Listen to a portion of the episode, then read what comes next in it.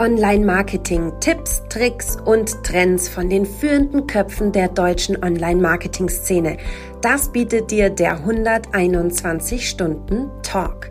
Wir wünschen dir viel Spaß. Episode 55. Du bist heute richtig. Wenn dich interessiert, ob dein Business wirklich was taugt oder vielleicht hast du so eine wilde Business-Idee, die dir schon lange im Hinterkopf rumschwirrt, von der du fest davon überzeugt bist, dass sie dich reich und glücklich machen wird.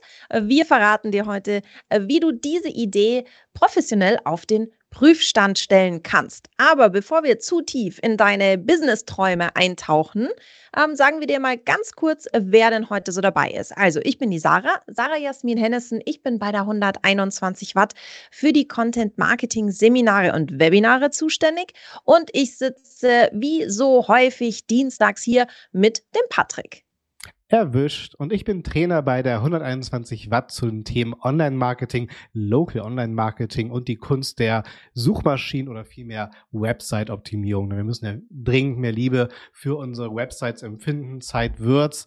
Und ich freue mich sehr, denn dieses Format ist ja geboren aus unserem 121 Stunden Newsletter wiederum. Der macht uns schlau und wenn ihr den mal aufmacht, da sind einige Daumenstopper drin und Sarah und ich stellen euch auch immer so unsere Daumenstopper der Woche vor. Und komm, wo ich gerade schon dabei bin, äh, Sarah, ich fange einfach direkt mal an und was euch im Newsletter erwartet, ist eine schöne Liste, Checkliste für eure Search Ads Kampagnen am Beispiel von den Google Ads. Und da würde ich euch ganz gern einfach noch einen weiteren Impuls mitgeben, denn mir fehlt oft so die maximale Harmonie. Sarah, du kennst das bestimmt auch. Es wird in den Google Anzeigen ein sehr spezifisches Produkt beworben. Man klickt drauf und landet auf einer sehr generischen, wenn nicht sogar auf der Startseite. Nee.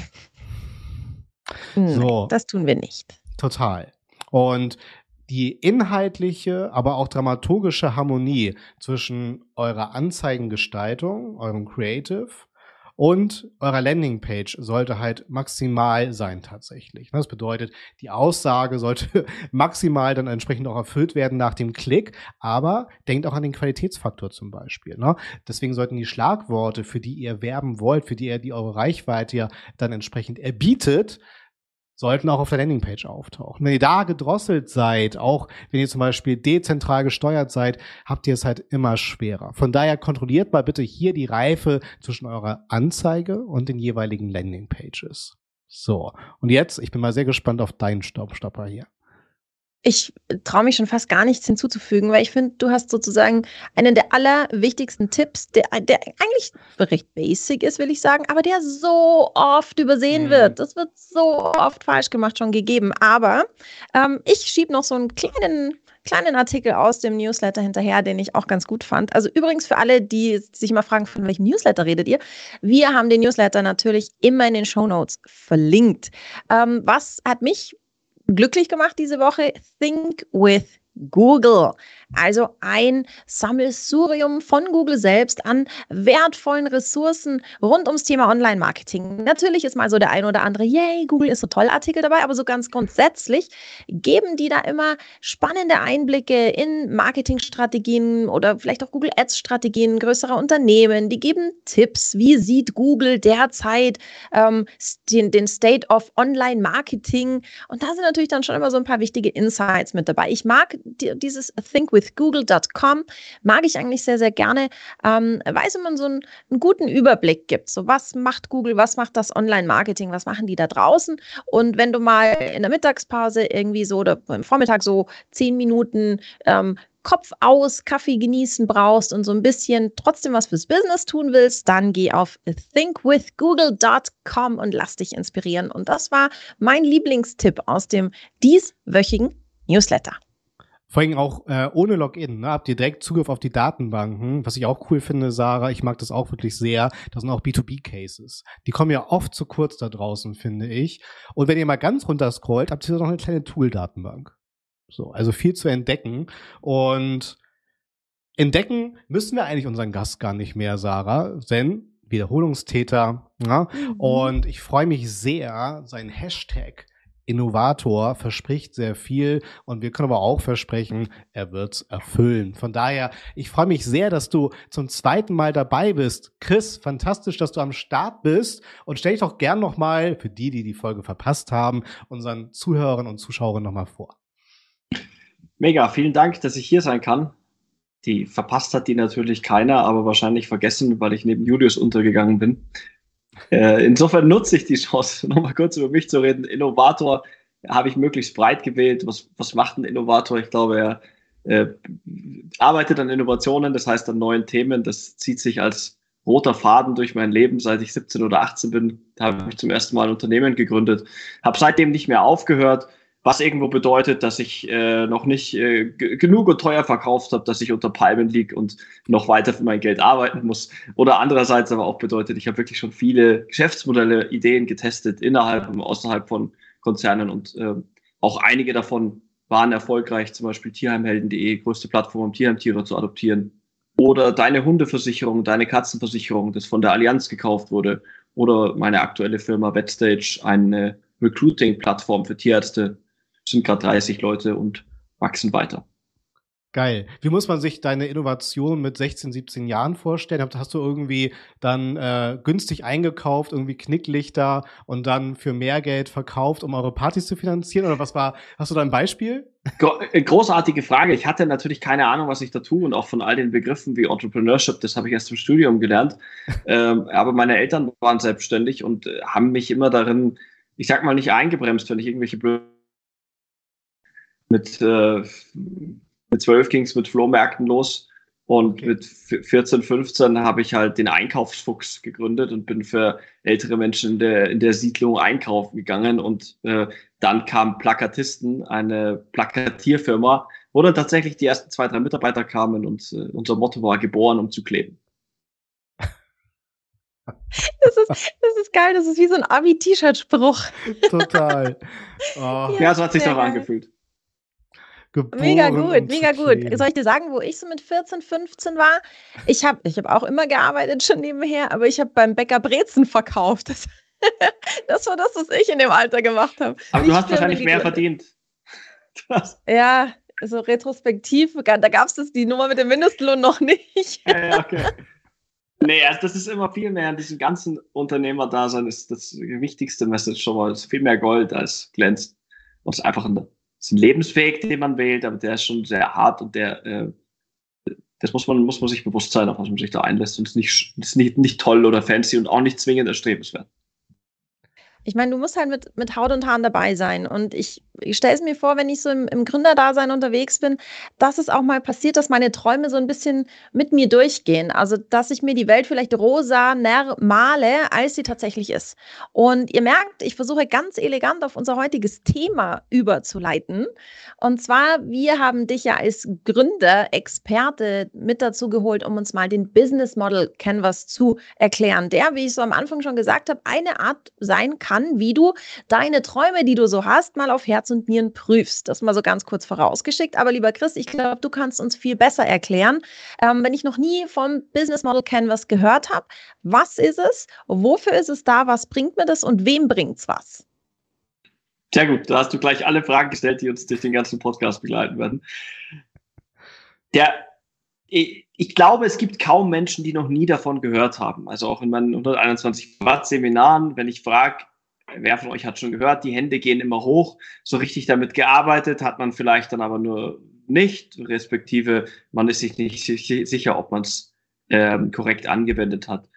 Der Canvas, Business Model Canvas steht, finde ich, so stellvertretend für eine Unmenge von Tools und Buzzwords in dem Innovationskontext, in dem sich dann gleich mit einordnen der Design Sprint und Design Thinking und Lean Startup und was da noch so alles ist die natürlich vollkommen unterschiedliche Dinge beschreiben, äh, aber äh, synonym füreinander verwendet werden, nämlich für den Bedarf nach, ich will das Neue verstehen, ich will mich und mein Team ordnen rund um das Neue. Und da ist der Business Model Canvas ein wirklich sehr gelungenes, extrem einfaches, großartiges Tool, um zu verstehen, was ist eigentlich ein Geschäftsmodell, wie hält ein Geschäftsmodell zusammen und an was muss ich alles denken, wenn ich entweder ein Geschäftsmodell neu bauen möchte oder ein Akt bestehendes Geschäftsmodell verbessern. Ja, ähm, du sprichst jetzt von einem Tool. Das heißt, das kostet 9,99 Euro im Monat und das kann ich mir holen, mal gemein gefragt. Oder äh, wie wende ich das an? Wo wende ich das an? Her hervorragende Frage, denn ich würde mal behaupten, der, der Urheber würde sich das so wünschen. Äh, das, das geht zurück auf Alexander Osterwalder, zumindest so das Narrativ. Alexander Osterwalder und seine Doktorarbeit, der wohl entdeckt hat, dass äh, das Wort Geschäftsmodell sehr, sehr oft vorkommt in anderen wissenschaftlichen Arbeiten, aber es nie definiert wurde abschließend und dann auf eine Reise ging. Andere Worte, andere sagen, es gab schon oft äh, solche Canvases. Wir kommen gleich dazu, was es ist. Und er hat es nur kopiert. Man weiß es nicht. Man muss ihm aber lassen. Es ist ein tolles Tool geworden und er hat eine riesen Firma drumherum gebaut und tolle Bücher geschrieben. Tool bedeutet, es ist ein, ihr müsst euch vorstellen wie eine Checkliste. Ein Blatt Papier, Canvas, das Segeltuch, also das weiße Tuch, auf das ich ein paar Kästen zeichne und diese Kästen stehen stellvertretend für bestimmte Elemente, an die ich denken muss. Und der Business Model Canvas ist eben ein Canvas für ein Business Model, ein Geschäftsmodell. Es gibt tausende andere Canvases. Und all diese Canvases, also diese Checklisten oder wie auch immer man sie nennen möchte, werfen wir zusammen in einen Werkzeugkasten und deswegen die Tools. Und ich bediene mich einfach aus dem. Und wenn ich gerade merke, als Innovator, äh, ich brauche den Schraubenzieher, dann greife ich mir den Schraubenzieher, was eben der Business Model Canvas sein kann. Und was sind das so für Kästen, wenn du, also wenn wir jetzt mal so ganz konkret werden? Also ich ähm, habe natürlich in der Vorbereitung auf diesen Podcast festgestellt, dass ich mir Business Model Canvas Vorlagen auch bei Amazon zum Beispiel kaufen kann äh, für meine Bürowand. Also es ist ja schon was sehr Greifbares und wir sind ja schon ein Stück weit weg, wie du auch gesagt hast, aus so hypothetischen Geschichten, sondern wir haben Checklisten. Mhm. Kannst du uns so ein paar Punkte nennen, wenn ich jetzt mit, mich mit diesem Business Model Canvas anfreunden möchte und sagen, hey, ich nehme den jetzt um mein Business Businessmodell, vielleicht das bestehende oder eben auch die Idee, die ich so im Kopf habe, mal auf den Prüfstand zu stellen. Was ist Schritt eins und wie gehe ich da so durch bei der ganzen Geschichte? Der einfachste Weg ist, ich schnappe mir ein paar Post-its, einen dicken Stift und äh, tatsächlich äh, google und drucke mir das Ding aus. Vorsicht, im Unternehmens-, im kommerziellen Kontext bitte nicht so machen. Das Ding ist lizenziert. Ähm, aber das wäre der einfachste Weg. Wir sprechen jetzt von euch privat. Ihr macht es so. Äh, Alternative B, ihr nehmt euch ein digitales Whiteboard, Miro oder sowas, zieht euch die PDF oder JPEG davon, ladet es ins Board rein und fangt an, digital oder in echt Sticky Notes zu kleben. So, das ist mal das Wichtige. Auf den Sticky Notes stehen Dinge drauf. Und die Dinge, die da stehen, sind relativ simpel, denn da müssen wir uns fragen, na, was sind denn die Kästen, um ein Geschäftsmodell zu beschreiben? Mhm. Und wenn ich die Frage auch mal euch stelle und auch den Zuhörern und Zuschauern stelle, dann fallen uns sofort Dinge ein. Was ist eigentlich ein Geschäftsmodell? So, und wenn, wenn man fragt, was, was gehört dazu? Ich wette, Patrick oder Sarah, eins, ein, irgendeine Sache fällt euch ein. Was würdet ihr sagen spontan? Zielgruppe. Eine Zielgruppe. Zielgruppe. So, gehört auf jeden Fall mit dazu. Fällt dir noch was anderes ein, Patrick? Die Marge. Ja, sehr gut. Da hast du schon tatsächlich das Thema, taugt das was? Ich, ich stelle ja, genau. das, stell das Thema Marge einen Schritt zurück. Es ist nicht, es ist keine Box, es ist die Folge aus mehreren Boxen. Aber was gehört zur Marge? Ja, Umsatz, klar, die Preis. Ne? Umsatz und Kosten, genau. genau. So, also, äh, und damit haben wir schon drei der Elemente beschrieben, nämlich Zielgruppe, Umsatz und Kosten. Und so würde sich mhm. das jetzt durchziehen. Wenn ich, äh, wenn ich ihn jetzt aufzeichnen würde, und ich, wir machen das jetzt mal für die Zuhörer mental. Wir haben das, ja? Oder kann man Ganz kurz, Chris, äh, alle, die jetzt mental folgen, wir verlinken euch natürlich eine Vorlage. Keine Frage. Also ihr könnt dem Chris jetzt in aller Ruhe mental folgen und danach digital an dem ganzen Ding arbeiten. Sehr gut. Sorry, Chris. Sehr gut. So, so macht ihr das. Also wenn ich jetzt also ein Geld verdienen will, weil am Ende des Tages geht es darum, ich will Geld verdienen mit einem Produkt oder einem Service, dann brauche ich als allererstes mein Produkt oder mein Service. So, ich muss den beschreiben. Interessanterweise sind dazu schon sehr viele nicht so in der Lage. Die Beschreibung von einem Produkt oder Service ist recht simpel. Wenn ich Espresso-Tabs nehme, eines der klassischen Beispiele, würde man sagen, High-Quality Espresso aus Tabs, with, mit, indem ich nur einen Button drücke. Und das war das beste Denglisch aller Zeiten. Total. ich bin Directly begeistert. Ja, genau. Directly to the point. So. Ähm, also der beste Espresso in, aus einer Kapsel, indem ich nur einen Button drücke, so wäre es in Deutsch wunderbar möglich gewesen. Das beschreibt mein Produkt. Es beschreibt aber auch die Value Proposition, die mit dahinter steckt, auf eine sehr schnelle und charmante Weise. Und dieser Kasten heißt Value Proposition. So, der ist ja. damit. Ja. Ähm, Chris, äh, nur Zwischenfrage. Gerne. Ähm, weil du auch gerade sagst, es fällt so vielen schwer, selber auch mal kurz und knackig auf den Punkt zu kommen, das zu beschreiben. Ist es generell sinnvoll, bei dieser Methode direkt jemanden von außen mit dazu der mich immer so richtig schubst, an den richtigen Stellen piekst? Weil ich kann mir vorstellen, dass es dann um einiges länger dauert, bis ich mir dann dort sozusagen dann mein eigenes Business Model dann entsprechend für den Case zusammengebaut oder auch formuliert habe. Also ich würde behaupten, dass jemand, der ein geschulter Innovator, bleiben wir beim Wort, geschulter Innovator ist in 0, nichts in der Lage, ist schlüssig fast jedes Modell zu beschreiben. Mhm. Äh, dafür nicht mal zwingend einen Canvas braucht. Der Canvas ist eher ein Anfängertool oder ein Tool für Gruppen. Er, äh, jemand, der dir hilft im Challenging danach, aber es kann dir keiner die Arbeit abnehmen, dich eine okay. Stunde hinzusetzen und mhm. das einfach mal initial zu machen. Und dann, du greifst eine Sache vorweg, wenn der dann einmal ausgefüllt ist, dann drehe ich Runden, umso mehr, umso besser. Ich nutze den, um Feedback zu sammeln. Ich stelle den anderen vor, ich zeige den anderen und sage, was denkst du, macht das für dich Sinn? Und dann sagt mhm. jemand, äh, das würde ich so nicht machen. Oder genauso funktioniert, schau dir mal das Unternehmen an. Also es, es hilft mir dabei, mein, mein, mein, mein rohes Konstrukt zu formen und ähm, Fleisch dran zu bringen. Wir müssen aber erstmal jetzt weiter praktisch verstehen, was ist denn dieses rohe Konstrukt? So, wir haben verstanden, okay, ich brauche ein Produkt oder ein Service und der muss auch greifbar beschrieben sein und der muss auch eine Value Proposition haben, also ein Wertversprechen mit dabei. Deswegen heißt dieser Custom Value Proposition. dann, Sarah, du hast die Zielgruppe reingebracht. Ich muss wissen, an wen ich es verkaufe. Und an wen verkaufe ich hochwertigen Espresso? An Espresso Lover mal im ersten Fall. Also es ist total simpel. Der, das bedeutet, ich habe schon mal verstanden, ich verkaufe die Möglichkeit, hochwertigen Espresso simpel zu haben an Leute, die gerne hochwertigen Espresso trinken. So. Nächste Frage. Wie erfahren denn die Leute von meinem Produkt und wie erwerben sie es vielleicht auch? Das ist der Channel. Äh, der Channel geht immer bis zum Kaufmoment. So manche Produkte muss ich ja woanders kaufen, als ich davon erfahre. Andere Produkte erwerbe ich direkt dort, wo ich davon erfahre. Es mhm. lässt sich also nicht einordnen. Stellt euch das, den Custom Channel vor, als so kommt mein Produkt zum Zielpublikum.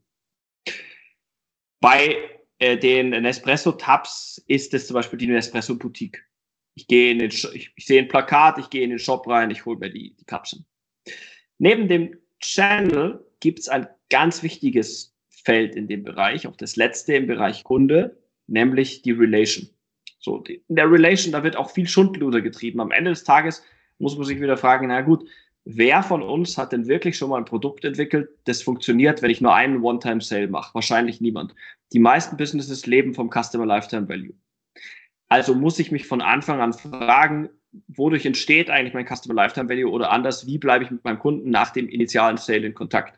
Bei Nespresso wäre es der Nespresso Club. Und bei 121 Watt hey, sind es diese Podcasts. Die bedienen beide. Die bedienen den Channel und bedienen das Relation-Thema. Mhm. Und wenn darum, darum, was wir jetzt gehört haben, können wir so einen Kreis ziehen. Mein Produkt oder Service kommt zum Zielpublikum auf einem bestimmten Weg. Ich bleibe danach in Kontakt. Das ist, das ist die Werterbringung. Auf einer abstrakten BWLer-Ebene. Der Wert wird erbracht beim Kunden und dadurch entsteht Geld, nämlich der Umsatz. Und das steht dann unten drunter. Wir bleiben also mental in unserem Kastensystem, das wir aneinander puzzeln. Unter all dem steht eine Summe X. Äh, bei Nespresso sind es die Tabs, die mit 80% Marge verkauft werden. Bei 121 Watt ist es das Web, ist es das Webinar oder Seminar, für das man Teilnahmeberechtigung erwirbt, wenn man so will. Schon mal viel. Ich würde sagen, 60 Prozent äh, in den Seminaren hören jetzt auf und sind sehr glücklich und vergessen komplett die andere Hälfte, nämlich wer einen, wer einen Wert erbringt, muss den Wert auch erstmal erstellen, sozusagen die produzierende Seite. Mhm. Also muss ich mich fragen als nächstes, naja, äh, wodurch entstehen, also was brauche ich eigentlich, um zu produzieren? Bleiben wir bei Nespresso. Die brauchen unbedingt ihr Patent und ihre Marke. Ohne Patent und Marke ist Nespresso fast nichts. Daher ganz wichtig die Ressourcen. Welche Ressourcen brauche ich? Was man aber auch braucht, neben Ressourcen, sind Aktivitäten. Jedes Geschäftsmodell hat ein, zwei, drei Kernaktivitäten, wo man sagt, das ist die Wertschöpfung, die hier passiert. Ja. Ganz kurze Zwischenfrage, Chris, weil ich muss doch noch mal pieksen. Ja, gerne. Pieks, weil ich jetzt einfach äh, unterstellen würde, gerade sowas wie, klar, ich brauche das Patent und die Marke. Ich glaube, das ist aber so ein typischer Punkt, wo viele Unternehmen einfach dann Betriebsblindheit haben. Also das würde ich mir sogar selber unterstellen und gar nicht darauf kommen würden, das aufzuzählen oder mit aufzunehmen. Deswegen ja wieder meine Frage, wo ist jetzt der, der mich piekst? Also weißt ich will, ja, also ich widerspreche dir insofern, aber ich ich muss jetzt was vorn wegnehmen. Ich glaube ja. nämlich, dass wir gar nicht von Business Model Canvas reden sollten, sondern wir sollten von Strategie reden. Wir machen Strategiearbeit. Und okay. Business Model Canvas ist nur ein Tool von vielen, um Strategien zu entwickeln oder Strategien zu verstehen.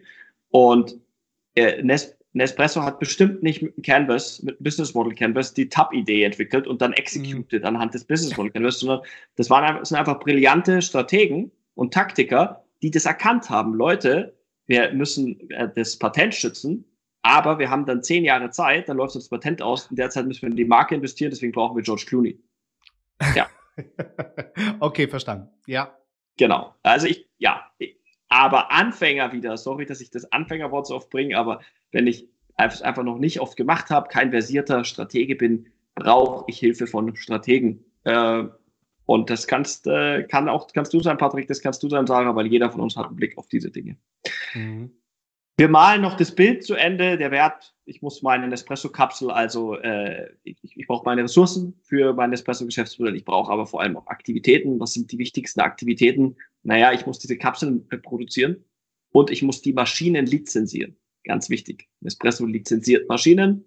Ohne lizenzierte Maschinen kein Geschäftsmodell und ohne Kapsel natürlich kein Geschäftsmodell. Und schlussendlich funktioniert kein Geschäftsmodell ohne Partner. Ich muss mir meiner Partner bewusst sein. Bei Nespresso sind es natürlich die, äh, die die Maschinen vertreiben, die Maschinendistributoren und es sind die Kaffeebauern. Ähm, und unter den Ressourcen, den Aktivitäten und den Partnern steht eins, nämlich die Kosten. So. Die malen wir auch darunter, ziehen einen Kreis und haben am Ende des Tages eine einfache Formel, nämlich Umsatz rechts, Kosten links. Und da soll, Patrick, das, äh, das rauskommen, was du gesagt hast, nämlich bitte Marge, sonst lassen wir es. Mhm. mhm.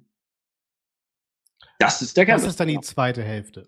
Das ist die zweite Hälfte. Und so wird daraus ein Gesamtbild, das, und dann hast du natürlich recht, wenn ich das einmal verstanden habe, verdaut habe, dann gehe ich los, dann ziehe ich um die Häuser, hol mir Strategen, hol mir Berater, hol mir Feedback und arbeite in Iterationen, also in Kreisen die ganze Zeit und versuche besser, besser zu werden, mehr zu lernen und lass, gerade wenn ich dabei bin, neue Ideen zu entwickeln, gerne auch mal mehrere nebeneinander herlaufen. Mehrere Ideen, mehrere Ansätze. Also was, was ich an dem Canvas mag, ist, dass man aus dem, aus dem Träumen eben in die Strategie kommt. Und weg von, ich mache das ganz groß und das wird super und das wird mega und dann machen wir das so und dann machen wir das so, mhm. sondern ich setze mich hin und sage, okay, wie machen wir es denn jetzt wirklich? Also die Idee ist vielleicht mega und ich habe so vielleicht den, das Ziel schon vor Augen, aber der Weg, der fehlt mir noch. Und dann kann ich mich, glaube ich, damit so ein bisschen erden, sehr ähm, strategisch einfach mal in kleinen Schrittchen vorgehen, bevor ich lospresche. Vielleicht einfach so ähm, vor dem Lospreschen einmal kurz, wo soll es eigentlich hingehen? In welche Richtung gehe ich denn eigentlich? Und was sind die nächsten Schritte? Und das, also mir, mir war der sehr, sehr sympathisch. Also vielen, vielen Dank, Chris, für die für die schnelle und doch gut nachvollziehbare Erklärung. Ich würde, ähm, ich muss dich unterbrechen, ja, weil, ja bitte, weil da, man muss da noch einen Schritt weitergehen, weil es genau das, was du sagst, kann man auch in in so in Prozessform gießen. Ich habe also mein Canvas ausgefüllt und dann stelle ich mir zwei Fragen. Frage eins: Was muss wahr sein, damit das hier aufgeht? Frage zwei: Es ist fünf Jahre von jetzt und es hat nicht geklappt. Was ist passiert? Und wenn ihr euch also in Phase 2 diese Fragen stellt und wieder mit Post-its sammelt, dann findet ihr automatisch eure Risiken. Und wenn ihr eure Risiken kennt und eure Idee kennt, dann könnt ihr auf einmal strategisch Innovation betreiben. Nämlich sagen, ich habe die Idee, ob die cool ist oder nicht, weiß ich nicht. Ich habe aber gute Gründe, die dafür sprechen, es zu versuchen. Ich kenne meine Risiken und ich fange jetzt an, schrittweise meine Risiken rauszutesten. Weil zum Beispiel jemand mir gesagt hat, uh, das könnte rechtlich schwierig werden, konsultiere ich mal einen Anwalt, zehn Minuten und räume das Risiko aus der Welt. Und dann komme ich praktisch anhand des Canvases in eine, in eine strukturierte Innovationsprozess rein. Mhm. Also das passiert alles in der dritten Hälfte sozusagen, verstanden. Ähm, die, vielleicht habe ich auch nicht aufgepasst, ähm, weil ich bei mir schon wieder alles rattert. Ähm, habe ich das jetzt richtig verstanden und aufgepasst, dass alles in meiner Bubble passiert oder haben wir irgendwo auch den Markt, also Zielgruppe haben wir, aber haben wir den Markt und den Benchmark des Wettbewerbs erfasst? Ja, da sprichst du zwei ganz wichtige Punkte an. Erstmal, der Canvas ist ein Tool, der für dich und deine Bubble passiert. So, also es ist mhm. erstmal für dich, für dich zum Strukturieren. Äh, der, du gehst mit dem Canvas nicht zum Markt. Zum Markt gehst du in Phase 3, was wir besprochen haben. Wenn du weißt, das ist mein Risiko, ein Risiko könnte sein, keiner will es haben, ich launch mal eine Landingpage. So. Dann bist du am Markt, um bewusst ein Risiko zum Beispiel im Bereich Channel zu reduzieren. Damit du sagen kannst, mhm. ich weiß, der Channel Boutique funktioniert, weil ich hatte einen Pop-Up-Store für vier Wochen. Der funktioniert. Haken dran. So, aber dann sind wir in der Phase Experiment. Der ähm, Punkt. Du hattest noch einen zweiten Punkt, ich habe vergessen. Äh, Wettbewerb. Ha, Wettbewerb. Vielen Dank. Der Business Model Canvas steht nicht allein. So, wir mhm. haben vorher von der Toolbox gesprochen. Und äh, in der Toolbox gibt es zwei ganz wichtige, ich sag mal, korrespondierende oder Bruder- und Schwester-Canvases. Das ist der äh, Value Proposition Canvas und der Ökosystem Canvas. Der Ökosystem Canvas, der hilft dabei, wieder als Art Checkliste mich und mein Geschäftsmodell einzuordnen in das Ökosystem, in dem ich mich bewege. Und dazu gehört der Wettbewerb. Dazu gehören auch Trends etc. Dadurch kann ich verstehen, was wirkt eigentlich auf mich ein, wofür sollte ich, worauf sollte ich reagieren. Klassisches Beispiel, wenn 121 Watt von sich ein Business Model Canvas hätte, nur anhand dessen würde man nicht erkennen, dass man vielleicht auf Webinare umsteigen sollte. Das passiert durchs Ökosystem. So, und dann kann ich wieder neue Ideen und Hypothesen entwickeln. Wie wird sich eigentlich mein Geschäftsmodell verändern? Wie werden sich meine Channel verändern? Wie werden sich mein Zielpublikum verändern? Etc. aufgrund des Ökosystems und der Einwirkung.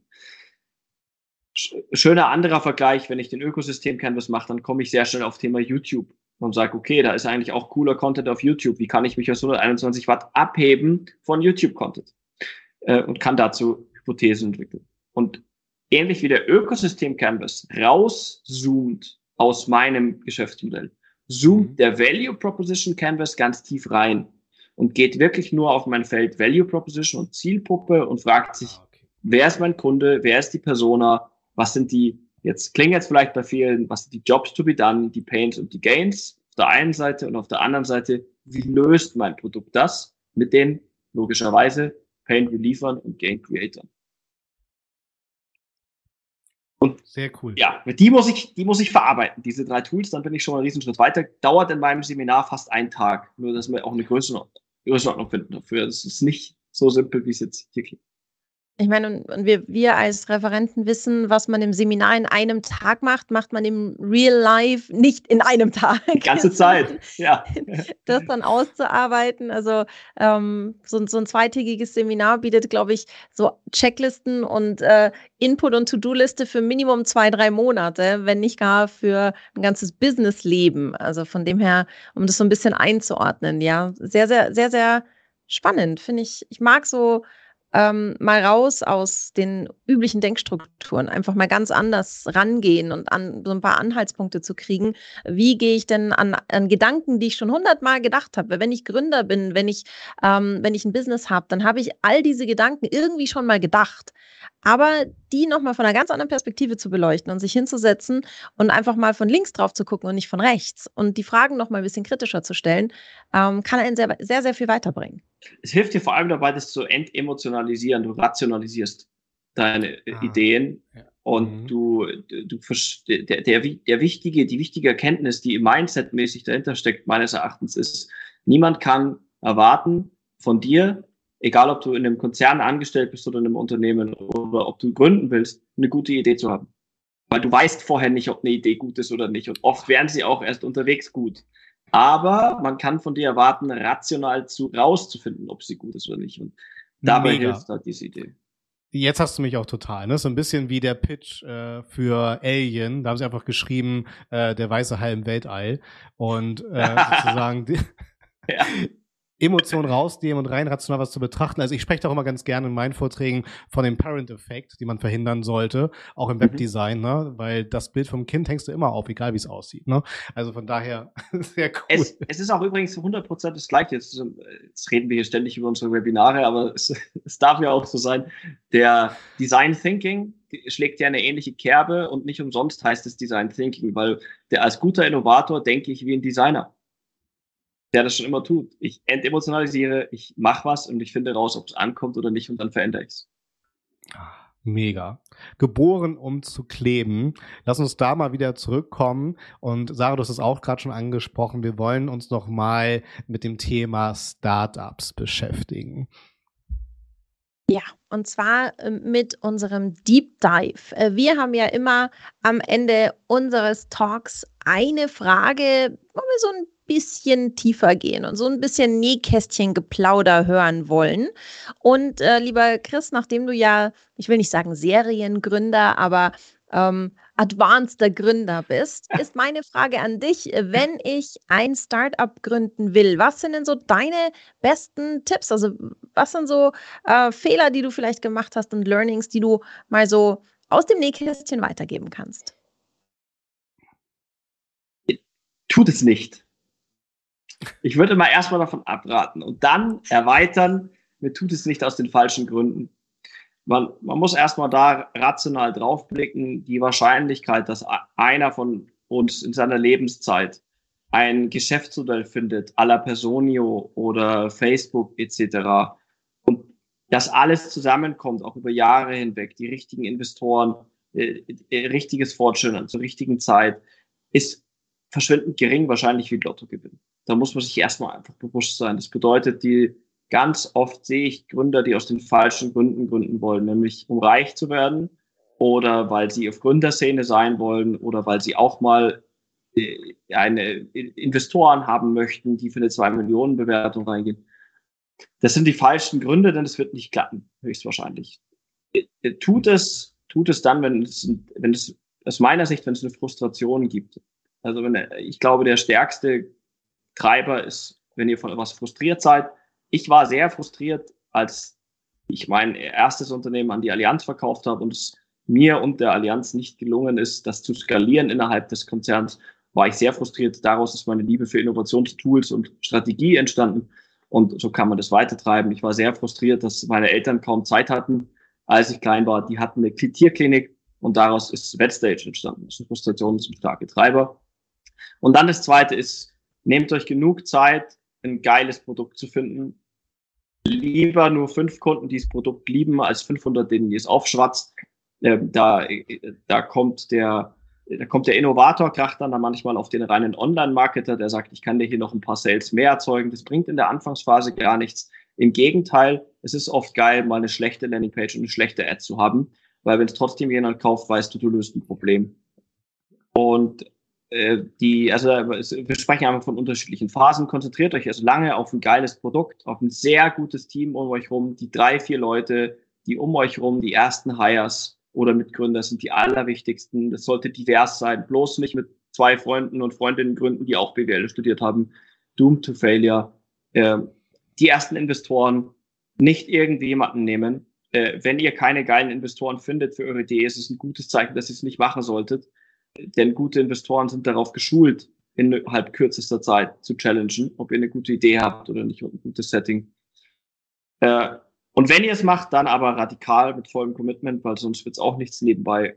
Und schlussendlich achtet auf eure, auf eure mentale Gesundheit auf dem Weg, weil es ist abgedroschen, aber es ist wirklich, es ist eine Dekade eures Lebens mindestens die ihr einem einer Unternehmensgründung verschreibt. Das ist nicht mal in einem Jahr oder zwei vorbei.